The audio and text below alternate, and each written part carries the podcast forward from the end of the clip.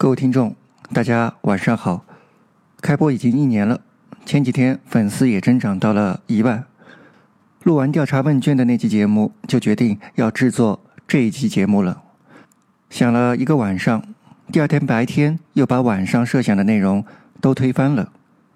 记得去年二零一五年十一月底，刚开始录音，加入了喜马拉雅的微信学习群，三四百人的一个大群。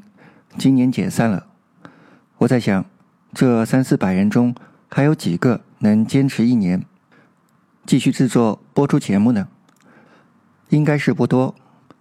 各位，如果没有听众，是否还会有人继续坚持播音呢？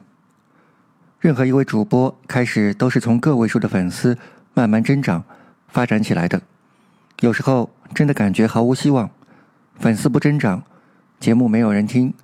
没有人评论、点赞，更不用说打赏了。我想很多主播这个时候都在想，即使有人上来指出节目的不足，给点批评意见也是好的。耐得住寂寞、坚持下来的，慢慢就突破了瓶颈。今天我想介绍几位与本电台合作的主播，说说他们的故事和他们的坚持。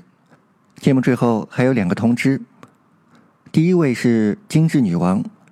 差不多和我同时开始播音，现在已经有粉丝二点一万了，每天的播放粉丝增长都远超于我。由于现在开了一个栗子店，每天回到家已经晚上十点了，所以每天只能早上五点左右起来录音，坚持更新节目。他说，即使再难受，我就录一句，停一下，再录一句，实在令我佩服。我很奇怪。她为什么叫精致女王？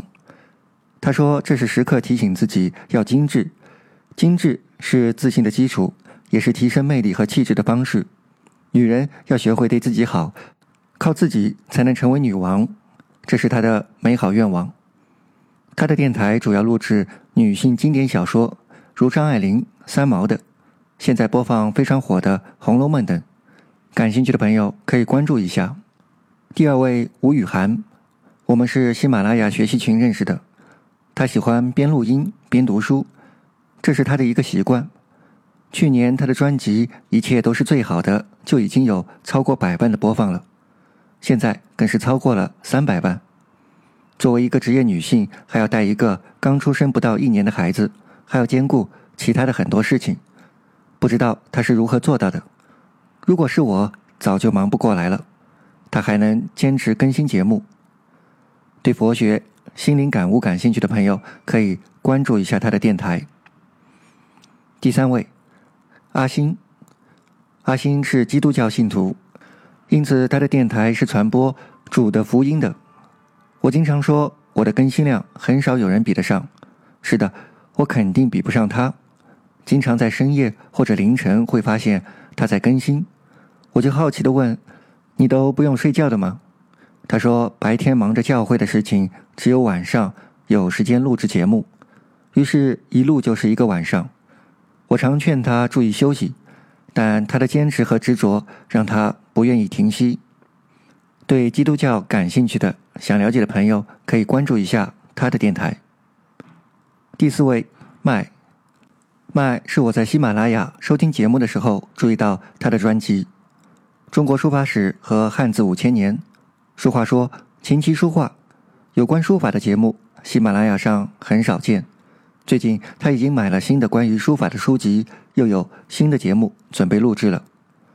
他说自己因为喜欢书法，喜欢朗读，才开始录音的，把书变成有声的，分享给喜欢的朋友。他的电台简介就是：多读书，多跑步，多写字。对中国书法、汉字感兴趣的朋友，可以关注一下。”他的电台，第五位，巡礼君，在做电台的里面，如果说你没有节目被下架过，还真不好意思和人打招呼，这是经常困扰主播们的一个问题。当然，我们的巡礼君就更惨了，他的电台有一个主打的专辑是录制新闻时评的，有些电台会有好多个专辑，比如我的，没有哪个专辑是主打的。而有些电台就会有一个主打专辑，播放量远高过于其他几个专辑的。这不就在上个月，徐礼军的这个主打新闻视频的专辑就整个被下架了。对于一个电台，主打专辑全部下架，就像孩子被人抱走了一样。可以说，这次打击让他直接想放弃做电台了。还好，我们都劝他。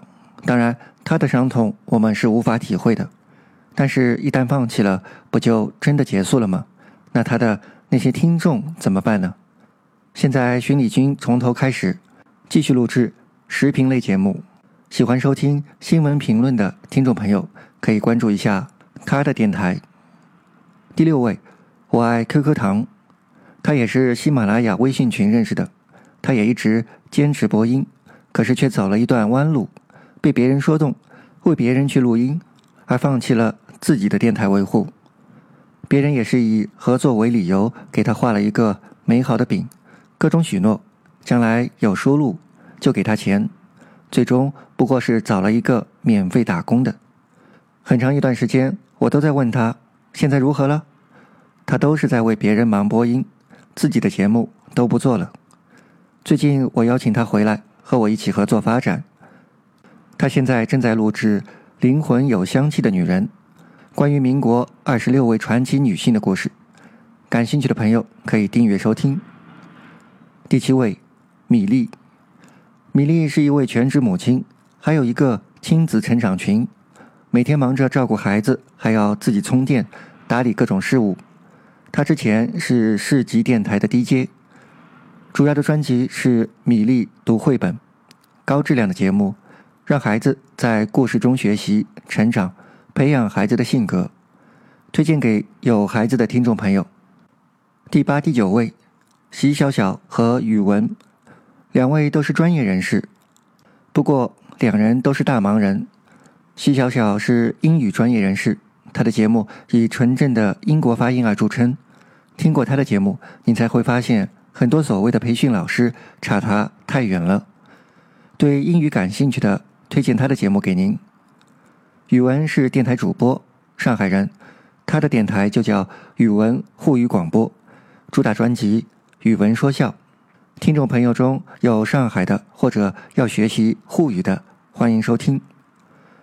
各位听众，如果没有各位的支持，就没有电台的今天。这里要非常感谢长久以来一直支持本电台的每一位听众，希望在将来也能继续得到您的大力支持。我想，如果没有听众，那么也就不会有那么多电台的存在了。我们这些主播都是利用业余的时间坚持播音，并不是喜马拉雅花钱请来的。因此，如果各位听到好的节目，请积极的给予点赞、评论、转采和打赏。最后是本电台的两个通告：第一，最近本电台推出了赠送二手书的活动，请关注本电台首页的动态内容。你也可以在 APP 底部的发现中的听友圈收到本电台的最新动态提示，并查看电台动态。感谢朋友的参与，提供书籍，现在已经送出了一本精进和两套儿童读物。如果您愿意支付运费，就能获得免费图书。那么，请关注本电台的动态。如果您有书籍想要赠送给听友的，请联系本电台，谢谢。第二个通知是，本月将会在结束两本书的录制后，开始新的两本书的录制，将把现在的《当代中国厌女症》改名为《世界女性问题》，在其中录制《天空的另一半》。该书以人物故事为线索，佐以大量的数据。没有局限于女性遭遇的报道，还展示了社会、经济、文化、心理等多维度的思考。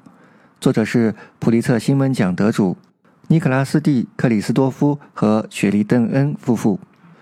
另外，将会开一个新的专辑，名字叫《关于医学医生的那些事》，录制有关现代医学的书籍。欢迎各位到时订阅收听。好了。喜欢本节目的朋友，请积极打赏，支持本电台的持续发展。最后，感谢各位的收听，各位听众，晚安。